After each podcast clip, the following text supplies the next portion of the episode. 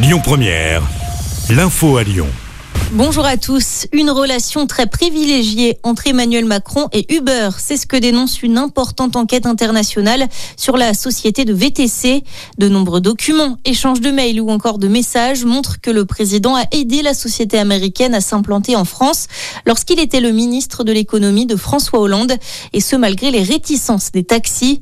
Plus généralement, l'enquête montre les méthodes peu scrupuleuses, voire illégales employées par la firme pour se développer à travers le monde entre 2013 et 2017 des pratiques qui appartiendraient au passé selon Uber. Ces révélations interviennent également alors que le gouvernement d'Elisabeth Borne fait face à une motion de censure.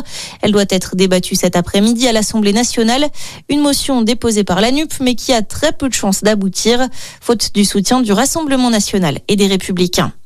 Il faut se préparer à une coupure totale du gaz russe. Le mot d'ordre du gouvernement qui appelle à se mettre rapidement en ordre de bataille. Selon le ministre de l'économie Bruno Le Maire, la fin de l'approvisionnement russe est l'option la plus probable. Un avertissement confirmé aujourd'hui par la ministre de la Transition énergétique dans un entretien au Figaro. Face à ce risque, le gouvernement prépare des mesures pour cet hiver. Elle vise notamment à prioriser l'approvisionnement des ménages et de certaines industries. 8 milliards d'humains sur Terre d'ici la mi-novembre, selon une projection des affaires économiques et sociales de l'ONU publiée aujourd'hui. Un nouveau seuil de population sera franchi avant la fin de l'année. L'année prochaine, l'Inde devrait également devenir le pays le plus peuplé au monde devant la Chine. L'ONU anticipe également un pic de population à 10,4 milliards de personnes dans les années 2080. Le foot, ça commence très bien pour les Bleus à l'Euro. L'équipe de France féminine démarre son Euro par une victoire écrasante sur l'Italie, 5-1.